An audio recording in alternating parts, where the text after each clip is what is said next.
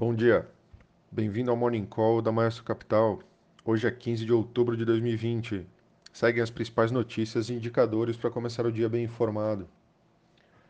E os índices de ações despencam ao redor do globo, é, motivados pela piora no cenário da volta à normalidade no continente europeu.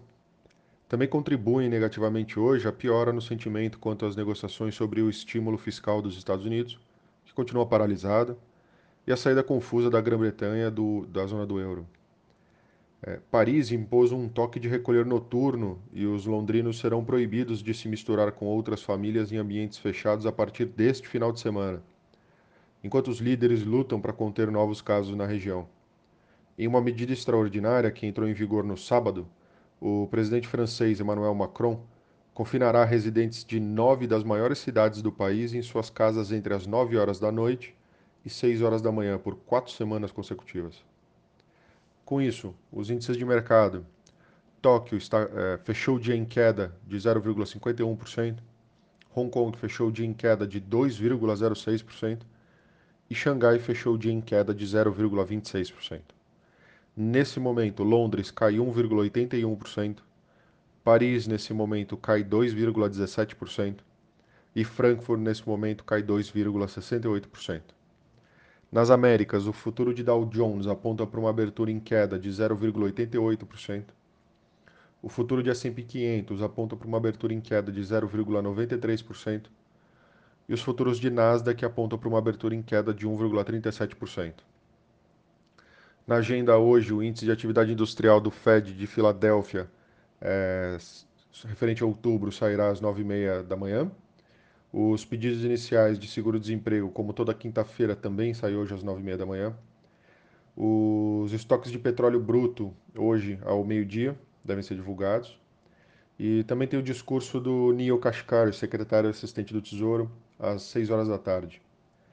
É, na agenda de resultados, hoje o Brasil tem a CSN reportando e lá fora nós temos os resultados do Morgan Stanley. É, ficar de olho aí nos IPOs né, nessa semana, aí, nesses dias. Tem IPO da Track and Field, reservas até o dia 21 de outubro. IPO da Enjoei, reservas até o dia 26 de outubro. E IPO da Paquembu, reservas até o 28 de outubro. Horário limite sempre às 4 horas da tarde. Nos destaques locais, o ministro Paulo Guedes disse ontem que a economia do governo com a reforma administrativa em 10 anos pode chegar a 450 bilhões de reais, dada a taxa de reposição, contratação de servidores para fazer frente aos aposentados, por exemplo.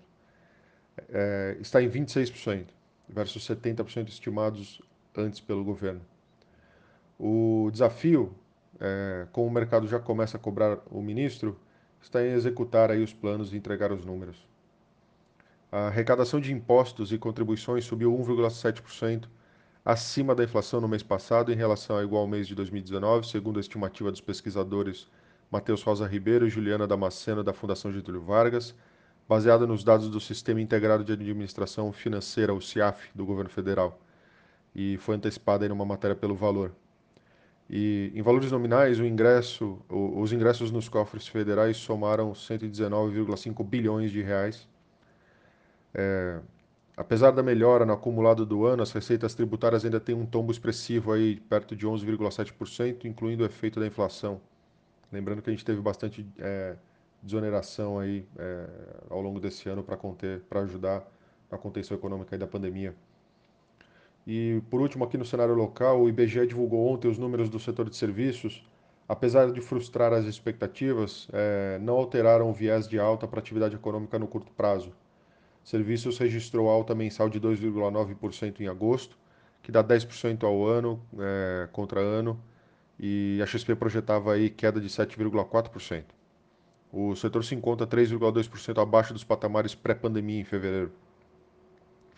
É, falando de empresas, ontem a JBS performou muito bem, subiu 9,20%, é, respondendo aí a um fato relevante divulgado na, ter, na, na tarde da terça-feira, onde a JBS informou que celebrou dois acordos com autoridades americanas. No primeiro, o acionista controlador, a JIF Investimentos, fechou um acordo com o Departamento de Justiça dos Estados Unidos no âmbito dos desdobramentos da Operação Lava Jato. Já o segundo diz respeito sobre violações que a JBS cometeu contra as regras da Comissão de Valores Imobiliários dos Estados Unidos, a SEC, na sigla em inglês, envolvendo a, Pilgrim, a Pilgrim's Pride, que é uma empresa que eles, que eles detêm controle. É, ainda falando agora de, de setor mais aqui no Brasil, a Ricardo Eletro estuda vender suas marcas e dois centros de distribuição restantes na busca por recursos para tentar quitar, com desconto de 85% para as partes é, dos credores, é, a sua dívida aí de 4 bilhões de reais. É, isso apareceu aí no seu plano de recuperação judicial aí que foi anexado. É, aparentemente é o maior já elaborado por uma varejista no país. É, falando ainda de empresas aqui, a Clabin, tá? as famílias controladoras da Clabin e o BNDESPAR, braço de participações do BNDES, chegaram ao entendimento quanto às condições e ao preços considerados adequados para encerrar o pagamento de royalties por uso das marcas que dão nome à companhia e alguns de seus produtos. A proposta prevê que os controladores receberão 70 milhões de novas ações ordinárias. Com base na cotação de ontem, que, dá 5, que era de R$ 5,18, esses papéis valiam aproximadamente 362,6 milhões de reais. E por último, a Júlio Simões. É, o processo de privatização dos Correios deve atrair empresas do setor de logística e de varejo ah, na avaliação de especialistas. Ontem a, Julio, a JSL Logística afirmou aí em nota que tem interesse em participar da disputa pela estatal.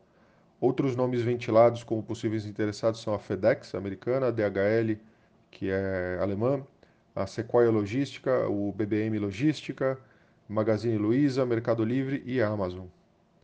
No destaque internacional, a inflação dos preços ao consumidor na China continuou a diminuir em setembro, uma vez que os preços da carne suína subiram em um ritmo mais lento, mostram dados oficiais. O índice de preços ao consumidor, a ICPI, subiu 1,7% em relação ao mesmo mês do ano anterior, abaixo do aumento de 2,4% em agosto, informou o Escritório Nacional de Estatísticas nesta quinta-feira. É, uma pesquisa com economistas feita pelo The Wall Street Journal é, previa um aumento aí de 1,8% em setembro. Então foi bem em linha. Nos Estados Unidos, a temporada de resultados dos bancos continuou em destaque ontem, enquanto o Goldman Sachs, que subiu 0,2%, reportou em linha aí com o esperado. O Bank of America e o Wells Fargo tiveram quedas expressivas aí, caíram 5,33% e 6,02% respectivamente. O Bofa reportou números de trading abaixo dos seus competidores, enquanto o Wells Fargo não só frustrou expectativas em lucro, como trouxe também preocupações sobre o futuro, em repetição ao discurso do JP Morgan no dia de ontem. É, e lembrando aí que estamos a menos de 20 dias das, das eleições americanas, é, que acontecem no dia 3 de novembro, é, que esse ano, além da sua importância natural para o mercado, pode ser um indicativo importante para a nossa eleição em 2022. Então por hoje é isso. Bom dia, um abraço e bons negócios.